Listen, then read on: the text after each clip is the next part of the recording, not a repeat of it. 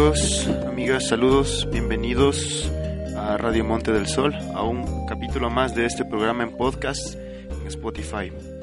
Al habla está Jan Paladines y es un, un gusto para mí. Gracias a ustedes hemos podido comparar algunos de los aspectos importantes que atañen a la parroquia del Quinche en capítulos pasados. Y nos gustaría el día de hoy tratar temas que son también de las problemáticas que vemos que podrían tener cierta solución con ideas, eh, con obra de las personas propias del quinche, no necesariamente de aquellas personas que trabajan políticamente en la parroquia. Si a ti te interesa escuchar más sobre nuestros contenidos, puedes buscarnos en nuestra página de Spotify. Ahí tenemos ya seis capítulos que hablan sobre la historia, que hablan sobre la política, que hablan sobre los problemas de la parroquia. Agradeciéndoles una vez más por estar con nosotros aquí y vamos a darle un poco de forma a esta temática. ¿Alguna vez tú te has topado con algún anciano o con algún niño en la calle que te ha pedido que le compres algo, que te ha pedido que le regales algo y te has quedado con el sabor amargo en la boca de tal vez decirle que no? o tal vez mm, comprarle el producto sabiendo que está mal. Y es que si tienes esta conciencia ya en tu, en tu cabeza, podemos nosotros conocer que al menos en esas partes y otras cosas más del gobierno de los años anteriores ha hecho bien en darnos la conciencia a los ecuatorianos sobre lo que es la mendicidad. De a poco se fue disminuyendo esta tasa de personas que mendigaban en la calle, que vivían en la calle, sobre todo en la infancia y en la adolescencia. Para el 2016, el 97% de la población de niños, sobre todo, ya no practicaban la mendicidad. En recientes estudios del año 2018, en el 13 de diciembre, esta tasa crece y dicen que subió del 6,8 del 4,6% al 6,8, es una tasa de incremento incremento bastante alta. Para los los informadores de esto, 4 millones de ancianos que viven en estado de mendicidad. Esto solo es un poco de la introducción. Nosotros vamos a tratar el día de hoy este tema. Una de las problemáticas que también atañe a la población del Quinche son los ancianitos, son los niños que practican y que viven en este estado de mendicidad. Muchas de las personas que ejercen profesiones que tienen que ver con los, los, negocios, los locales o alguna profesión que está aledaña a la iglesia, pueden haber observado, al igual que muchas otras personas que simplemente pasaban por casualidad, que algunas de estas personas, sobre todo los ancianitos, llegan con sus familias en autos o llegan con, con sus nietos los dejan en la iglesia, dejan que ellos permanezcan el día entero ahí, sobre todo los fines de semana, hagan la labor, entre comillas, de pedir dinero a las personas que vienen de turismo aquí, sobre todo en la iglesia, repito, acogen todo ese dinero, lo guardan y lo llevan a casa. Si te ha pasado a ti, créeme que no eres la única persona que se ha preguntado en la cabeza qué podemos hacer para que este problema se acabe, o simplemente has pensado que mal, podría ser de otra manera. Hay que entender y analizar un poco lo que significa también la mendicidad. Muchas de las personas que viven en este estado están en un estado de pobreza, una situación de pobreza o de pobreza extrema. Tomemos en cuenta que estas personas pasan los 60 años de edad y ya no tienen mucho que aportar a la sociedad con fuerza que la mayor parte de eso es para el trabajo que se ejerce en esta sociedad. Con este problema, la problemática de la edad, vienen otro tipo de problemas que son las atenciones que deben tener las personas adultas mayores, puesto que vienen problemas serios de salud, que pueden ser complicaciones pasadas, que simplemente hicieron caso omiso y dejaron pasar, pueden ser huesos, pueden ser pueden ser problemas de Alzheimer, de Parkinson, hablando puntualmente, que a esta problemática la solución es el cuidado continuo a los ancianitos. Es por ello que hay ancianatos en lugares cercanos. Sin embargo, en la parroquia no existe ninguno. Hay que ser claros con esto. Sí, el gobierno se ha implementado y los GATS anteriores también han implementado lugares y a personas que focalicen a estos a este grupo de ancianos mayores y los ayuden de alguna manera continua para que su vida sea mejor. Tengan cuidado, tengan un poco de educación, se diviertan, socialicen, etc. Sin embargo, el problema no se soluciona tanto desde esa perspectiva. Si tú, siendo joven, siendo adulto, siendo niño tal vez, te imaginas en esta situación, tú dirás, bueno, tengo que esperar este miércoles al otro y voy a estar ansioso, pero vas a estar encerrado, ansioso en tu casa, en tu hogar, y muchas de las cosas, psicológicamente hablando, que no se, no se tratan en estos aspectos, es que de hecho los ancianos, al igual que los niños, necesitan socializar más para mantenerse activos y mantener su cordura, mantenerse estables, saludables y de esta manera tengan una vida más plena cuando son adultos mayores, cuando son ancianos. Estudios psicológicos demostraron que la etapa de la tercera edad se divide en tres momentos, desde los 65 hasta los 75 años, desde los 75 hasta los 85 y desde los 85 años en adelante. Dichas etapas son también eh, divididas por actitudes de las personas ancianas mayores. A través de todos los años el gobierno y las instituciones gubernamentales han ido creando brigadas, han ido creando lugares para de, acento de apoyo a los de los ancianos mayores. Y vemos que en nuestra parroquia sí tiene la acogida para los ancianos, los adultos mayores. Tiene personal para que al menos los, los alimente, los ayude con dinámicas y los haga vivir una adultez plena. Considerando que el lugar que actualmente se utiliza es el campo mariano en la parte trasera de la iglesia, podemos tener en cuenta que hay variaciones climáticas, por ejemplo, que pueden afectar el desarrollo de estas actividades. Podemos también observar que de hecho las, las personas que los cuidan solamente disponen de tiempo limitado, ya que sus trabajos y sus empleos no dan para mucho más, ya que también son empleados públicos. Todos estos aspectos que suman, a la vez restan la plenitud con la que su vida puede ser dirigida y puede ser llevada. Como les he mencionado antes, un día a la semana no es suficiente para estas personas. Las personas necesitan de cuidado continuo, de halagos continuos y de que su vida siga avanzando continuamente hacia una vida feliz, hacia un momento feliz en el que los seres humanos podamos decirnos estamos realizados. Todo aquello que resta es el tiempo. El tiempo es el papel fundamental para esto. Sobre todo los fines de semana, volviendo al tema de la mendicidad, vemos que hay ancianos y niños que viven de esto, que recogen dinero. He visto a muchas personas, se ha visto también muchas personas en la calle, que en vez de regalarles dinero, les regalan comida, les regalan gorras o camisetas, que hacen que, de hecho, el regalo que se les ofrece sea un poco más útil para su vida. Sin embargo, si has estado en el grupo de las personas que se niega rotundamente a darles algo, seguramente te has de haber cruzado con frases como usted es malo, ¿por qué no, no ayuda a las personas que somos así, porque somos pobres, etcétera.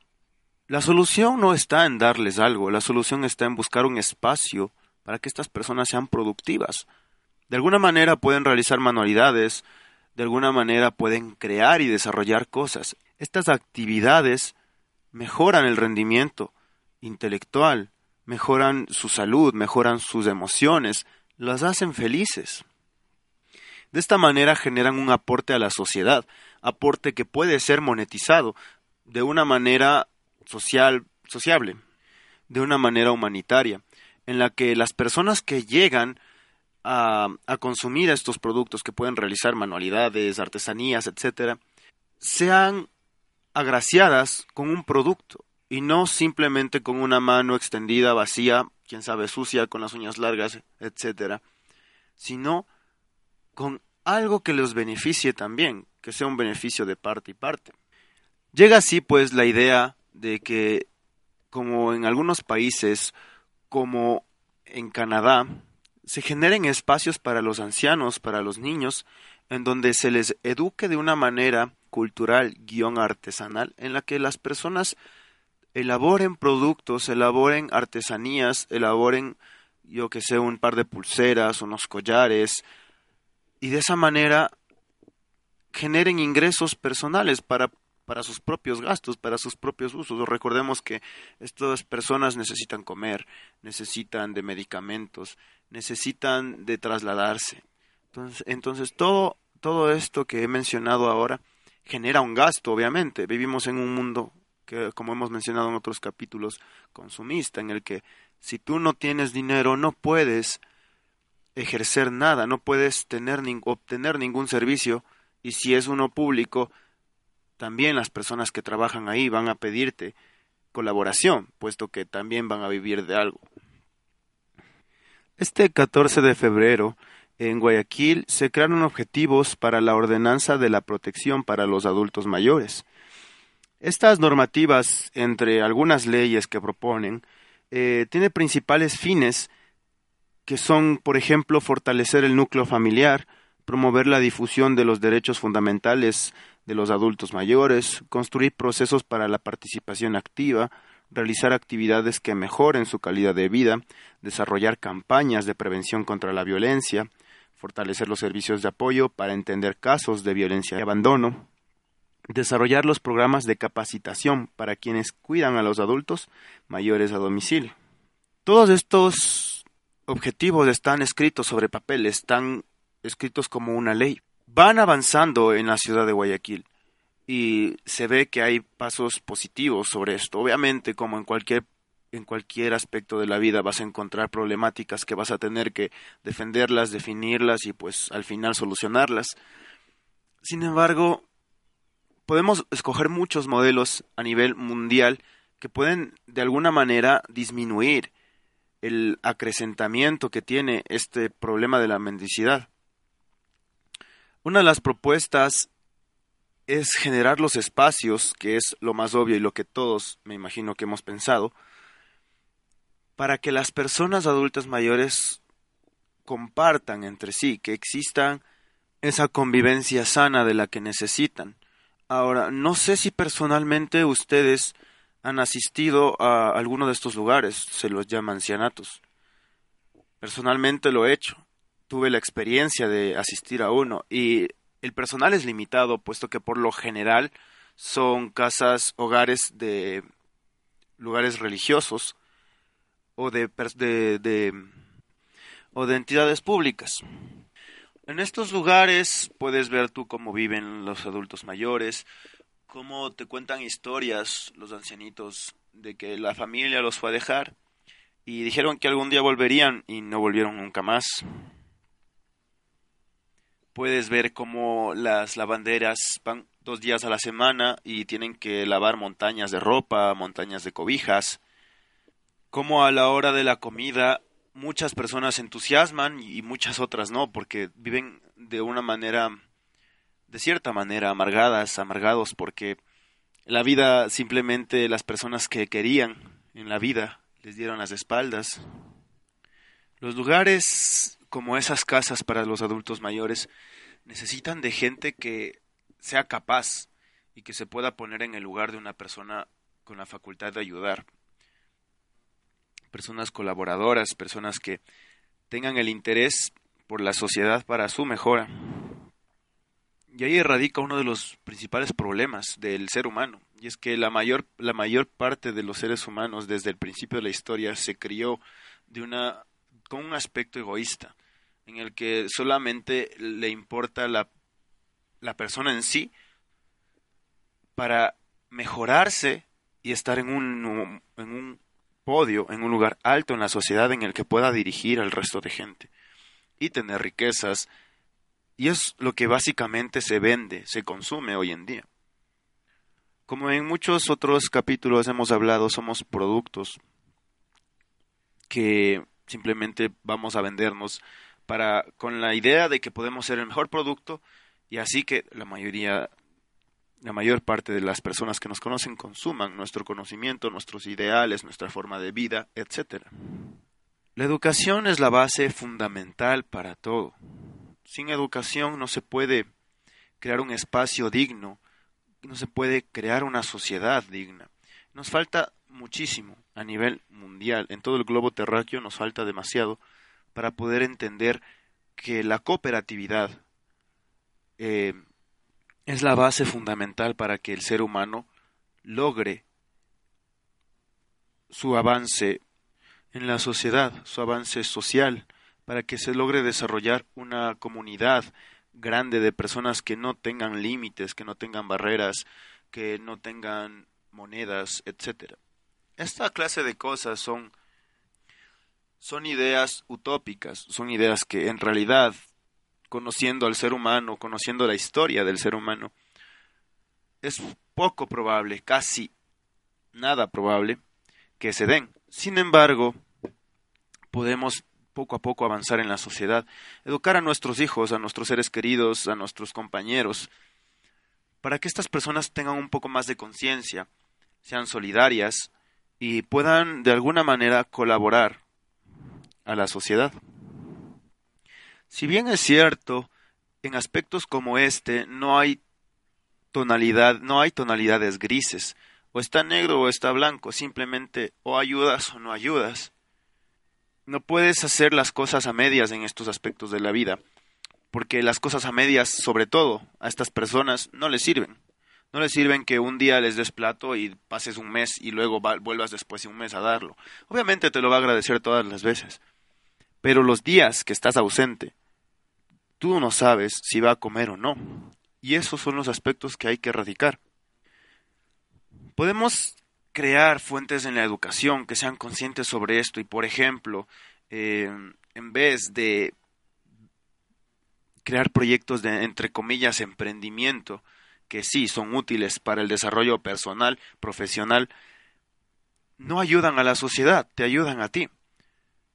Podríamos crear proyectos sociables en comunidad en los que tú vayas, experimentes con las personas de un ancianato, de un centro infantil, cómo en realidad son las cosas y de esa forma puedan tocar un poco más tu parte humana y así hacerte dar cuenta de las cosas, de los aspectos, cómo son en realidad en otras personas, cómo tú, como ser humano, estás abnegando todo lo que está alrededor tuyo y simplemente estás dejando que como muchas frases, muchas personas en la vida debieron haberte dicho, haberte comentado, todo gira alrededor tuyo.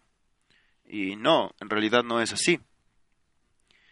Tocando un poco piso, no yendo tan al fondo y siendo más directos en este tema, el mundo necesita gente educada, consciente y humilde para poder liberar un montón de barreras que los, nosotros los seres humanos tenemos desde el principio hasta ahora, hasta el día de hoy, hasta los momentos presentes. Mientras escuchas esto, seguramente estarás haciéndote muchas preguntas sobre y, y qué falta en la educación, o si la educación es un asco y podríamos cambiarla, hacer que, no sé, todos tengamos prioridad para ciertos, ciertas funciones que podemos cumplir en algunas materias y que no necesariamente sea tan interdisciplinaria nuestra educación. Sin embargo, una sociedad interdisciplinaria con personas que conocen y comprenden todos los aspectos científicos en la vida puede ser más útil que simplemente muchos arquitectos, muchos ingenieros focalizados en diferentes puntos lugares de la vida, lugares del mundo, que van a crear sus ciudades, ejemplo, en este ejemplo puntual, muy avanzadas en conjunto y en grupo, pero que sin embargo no van a aportar totalmente a una sociedad. Y de hecho es de lo que estamos compuestos los seres humanos, de conocimientos externos que nos enseñan, de lo que se conoce como el conocimiento general, el raciocinio general, el conocimiento popular. Muchos aspectos en nuestro, en nuestro diario vivir son a través de esto, del conocimiento popular, del conocimiento general, en el que llegan a comentarte algún aspecto, algún conocimiento que tienen y tú puedes compartirlo, debatirlo o simplemente absorberlo. Cosa que es lo ideal. Sin embargo, ¿a dónde conlleva todo esto? Porque si mantenemos el conocimiento almacenado en nuestro cerebro y no lo ocupamos para ningún fin, es lo mismo que nada. Da lo mismo que plantar un árbol de frutas y que nunca las coseches. Yo te incentivo a ti, a ti escuchante, que te interesa todo esto que estamos tratando, que en tu diario vivir encuentres funciones principales para tu conocimiento, que puedas compartirlo, porque los aspectos más positivos en la vida son los que puedes compartir. Todo el conocimiento que tú puedas compartir y dirigirlo hacia las personas que quieres o hacia las personas que sabes o crees que lo necesitan, son lo que nos hace mejorar como personas y lo que nos hace mejorar a nosotros, los seres humanos, como sociedad. Muchas personas que saben que esto que he comentado hace un momento es positivo y que buscan hacerlo se encuentran en las aulas, son docentes. Y sin embargo, uno de los retos en la sociedad está contemplar a esto como algo positivo. Muchas de las personas, me incluyo, cuando jóvenes, habíamos mencionado que los docentes simplemente están para molestarnos, para disminuir nuestro tiempo de entretenimiento y solamente quitarnos un poco de tiempo de lo que podríamos ocupar, lo que podríamos ocupar. Muchos aspectos en la educación, muchos aspectos de nuestra educación hacen falta que sean más puntuales. Por ejemplo, el saber leer y saber escribir nos ayudan durante toda nuestra vida. Leer para entender ideas y escribir para compartirlas. Por ejemplo. Y simplemente con saber leer podemos nosotros entender todo el conocimiento que está en nuestro entorno. Recordemos que, como he mencionado en capítulos anteriores, la globalización del conocimiento nos ayuda de manera fortuita a poder avanzar en, nuestro, en nuestros pasos del diario vivir. Tú puedes googlear alguna palabra, googlear algún conocimiento, googlear algún libro, quién sabe por ahí tener conocimientos de cracker, hacker y poder descargarte un libro que estaba pago gratuitamente y entender todo este conocimiento. Si bien es cierto, hay más habilidades y destrezas en la vida que podemos desarrollar como seres humanos, pero considero yo personalmente que la habilidad y la destreza más importante de nuestra vida es la lectura. De esta manera tú vas a poder entender el mundo de esta manera tú vas a poder contribuir al mundo. De esta manera, de hecho, muchas personas escribiendo algunas cosas que simplemente son para la añadidura de un montón de libros y papeles más que sí, en realidad son fútiles, se han hecho millonarias, han escrito cosas que en realidad son de baja calidad, llamémoslo, y pueden tener dinero. Esto fue un, criterio personal, muy, muy personal. Fue subjetivo, nada objetivo, pero sí puedo confiar en que ese criterio lo vas a compartir, porque la lectura en realidad es una de las bases de la educación para la evolución del ser humano. Así como el resto de artes. La música también es expresión, la pintura también es expresión, todo esto nos lleva a que la expresión en sí es lo más importante del ser humano. El desarrollo de la ciencia se dio a través de la expresión de ideas de seres humanos que contemplaban al mundo de una manera distinta, de, un de una manera un tanto científica, por así decirlo.